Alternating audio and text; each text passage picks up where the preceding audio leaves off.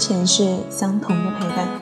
各位好，这里是一个人的极乐净土，我是十三。今天要给大家分享的文章来自牙疼小姐，名字叫做《毒》。痛苦的将就不如痛快的分手。虽然时隔三年再听到这句话。但我还是一下就想起来，这是《分手大师》里的台词。手里晃着的红酒杯一下就捏紧了，脸上的笑容也骤然消失。邓超饰演的梅远贵是分手大师，他帮助那些想从爱情里脱身又不知道怎么做的人顺利分手。唐大师想让叶小春主动离开自己，和梅远贵合作演戏给叶小春看。他对梅远贵说：“小梅啊，记住，不管用什么方法分手，都不能伤了他的心。”当年看这部电影的时候，什么感觉都没有，笑点也没有 get 到多少。但不知道为什么，这句话我就是记住了很久。可能是这几年我遇到一些人，爱上一些人，失去一些人，但依旧没有学会如何痛快的分手。再看这部片子是在毛毛的极力推荐下，他说：“我想，不管怎么分手，都会伤到一个人的心吧。”最近有个男孩子追我，我想跟他开始，但是我真的很怕分手。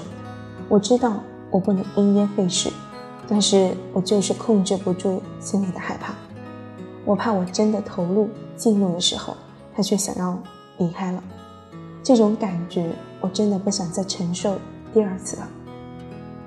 我沉默了半晌，问他：“你们之间已经过去了这么久了，你的毒还没解吧？”他笑了笑说：“可能是因为没有找到解药吧。”隔了几天，他找到我说：“我想拔牙了，也拔掉这个故事。”我没回复。等到看见的时候，手机上已经多了一段很长的故事。我对初恋的定义和书本上的不同，在我眼里，第一次真正爱上的人才叫初恋。大东是我十七岁时意外在一起的男朋友。那年我暗自下定决心要好好学习，高考时能考出一个不错的成绩。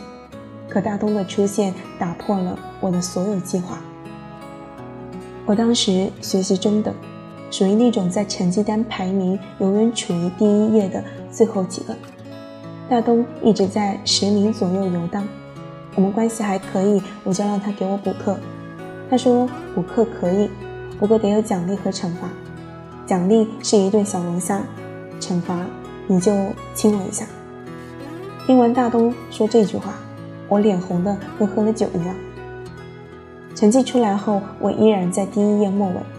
大东开玩笑说：“你该不会是故意不好好答卷子吧？”我在一旁翻白眼，心里却有一种说不出来的感觉。愿赌服输。不过在亲完脸颊之后，我和大东之间的感觉就慢慢变了。他和别的女生说话，我会吃醋。他每天下课给我递小纸条，让我去阳台陪他说话。我们没有正式告白，只在这一朝一夕中默认了男女朋友关系。那时的爱情纯洁的一点杂物都没有，不考虑物质，不考虑金钱，只在乎你今天有没有和我说话，看到我是否开心。回家后发了几条短信。我家和大东家一个向左走，一个向右走。中午，我们偶尔会在校门口相遇，在旁人看来只是淡然的打声招呼，可眼神早已把思念互相交递。有时候，我跟着他一起走进小卖部，他就偷偷塞一包旺仔奶糖给我。大东成绩还不错，他想考国防生，只是临面试那天，我一个人从家里坐车出去陪他。那天真的很热。我穿着他挑的牛仔裙，他在前面牵着我的手。那个时候我就在幻想，老了他也能这样牵着我的手，该多好。分手大师是我们去电影院看的第一部电影，也是最后一部。当时手里没有多少钱，两个人买了一桶爆米花，一杯可乐。他喝几口就直接递给我，冒着气泡的可乐，甜又腻，在那个夏天比一切甜品都入味。高考成绩出来后，我知道自己跟大东的未来泡汤了。他比我整整高了九十八分，一个地下，一个天上。我在家整整一个周都是低气压。和父母商量过后，决定复读一年。吃完晚饭，我和大东去河滨路走了一圈。一路上，他紧紧地握着我的手，一言不发，几次欲言又止。但看到我眼里的泪花，又咽了下去。快到我家楼下的时候，他让我站在台阶上，问我：“你想好了要复读吗？”“嗯，复读吧。”如果你在十二月份之前喜欢上了别人，你就给我说；如果你在十二月份之后喜欢上别人，就不要给我说了，让我安心高考完。我还没有说完，泪水就顺着脸颊流了下来。他温柔地摸了摸我的头，傻瓜。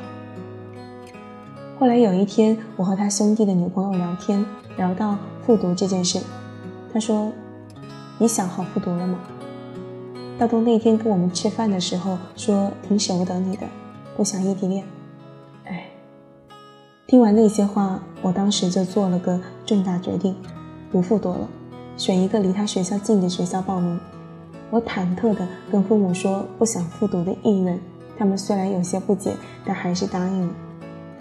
也许是运气吧，录取我的学校和大东他们学校就在一条路上，他在头，我在尾。就像隔着银河的牛郎织女，不过我们一年可以见很多面，我开心的在家里幻想以后的每个周末，我和他可以走遍西安的大街小巷，吃遍所有小吃，在西安城留下我们最美好的回忆。可是我的梦连前奏都没有开始就落幕了。九二八，我军训结束，我去大通学校找他，顺便拿我的快递。那天下着雨，我和他同以前一样共用一把伞。奇怪的是，这一次他不让我挽着他，他看我的眼神也有些闪躲。我们一起吃完早餐后，他催着我赶紧回学校收拾东西回家，他还要上课。坐在公交车上，我的大脑飞速运转，总觉得他有些什么事没跟我说，也许是女生的直觉吧。我发消息问他是不是有事儿瞒着我，我们之间不需要秘密，有什么就说。我喜欢上别人了，我愣住了，真的对不起。我手一抖，手机整个摔在了雨里，脑袋里嗡的一声，一片空白，泪水如决堤的洪水止不住。我尝试着给他打电话，可是。他全部都挂了，说正在上课。现在想来，他也许是不知道怎么面对我，而在躲避吧。回宿舍后，我开始哭，像极了偶像剧里的女演员，哭得上气不接下气。坐在回家的车上，我随机放着音乐，眼睛不敢睁开，因为一旦睁开，就没有办法忍住眼泪。晚上回家后，我妈开门接我，我一下扑上去抱住她，大声哭泣。我妈说：“不哭不哭，妈妈也想你了。”其实我那时候已经分不清，我到底是因为想家哭，还是因为他哭。二零一四年的国庆假期，是我这么多年以来过得最难的一个假期。我坐在沙发上，想起他曾经坐在那陪我一起看过电视，我会哭。我躺在床上，想起他曾经也躺过，我会哭；我走在路上，想起这里，他也曾陪我走过，我会哭。大冬寒假找过我一次，我在心里拼命告诉自己要假装无所谓，假装已经不喜欢他了。可当一坐到只有两个人的卡座时，我就忍不住了。你懂那种感觉吗？就是看到眼前的人，你就想扑到他怀里，跟他说想他，爱他。可现实是你只能坐在对面，什么都不做。他的离开对我来说是致命的打击，因为那一年里，我把所有的重心都放到了他的身上，跟同性朋友少了很多来往，跟异性朋友不说一句话。他走后，我的全世界都崩塌了。跟他分手后，我几乎每天早上五点多就自然醒，然后就再也睡不着。这段仅仅维持了一年的爱情，也让我用一年时间才完全恢复。我每次回学校都得经过他们学校，我总是看着那一排排棕色的房子，想着他在里面干什么，上课、睡觉。可是无论他做什么，都跟我没有关系了。离开他之后，我才发现他带给我的影响有多么深。到现在为止，我对新疆人都没有什么好感，因为他现女友是新疆人。我不喜欢处女座，因为他是处女座。我再也不敢掏心掏肺的喜欢一个人，再也不敢把所有的期待都放在对方身上。喜欢也会假装没那么喜欢，因为不想让自己再次受伤。是他让我变成了现在的独立、清醒、现实，却再也没了为爱奋不顾身的勇气。分手大师里有一段话，我想送给你们：感情这玩意儿，有开始就有结束，有牵手就有分手。且不说有那么多虚情假意的分分合合，就算两个人抵挡住了所有的诱惑，相濡以沫的度过了一生，然后呢，还是有一个人会先走，剩下的那个呢，情何以堪？牵手的甜蜜是短暂的，分手的痛苦那才是永恒的，这是人类的宿命。永远不要把爱情看得大于天。在爱情里保持理智，其实是对自己负责。投入百分之八十即可，得到的欢喜不会少。分手时却能少些伤害。我很喜欢你，也是真的想和你过一辈子。可是缘分太浅。祝你幸福，也祝我能早日找到自己的解药。好了，今天的故事就给大家分享到这里。接下来给大家分享几条读者的留言。第一条留言来自姑娘与酒，她说：“我喜欢你，希望你知道，又怕你知道。即使你不喜欢我也没有关系，能跟你在一起就好，不管是以什么身份，毕竟你是我一张开双手就想拥抱的人。”第二条评论来自若灵不若。她说：“我听闺蜜也讲过，她和男朋友分手后如何难受，就是那种一想到他就会流眼泪，每天醒来都会想还有那么长时间要怎么过，茶饭不思都不足以形容她的状态，直接受到锁骨凸显，可就是抑制不住的思念。我是无法理解他怎么会这么痛苦，后来渐渐明白，我是爱自己太多，不敢全身心投入。”因为曾经对初恋喜欢的要死，可他还是选择了别人。我也不是非他不可，可我每一次想起他，就会想到他的背叛，以至于到后来我都不敢勇敢的追求喜欢的人，因为中了太主动的毒。可是，一辈子还很长，我不主动的话会错失很多机会的。我还是决定放过自己，也放过他。好啦，今天的留言也给大家分享到这里。最后，感谢大家的收听，晚安。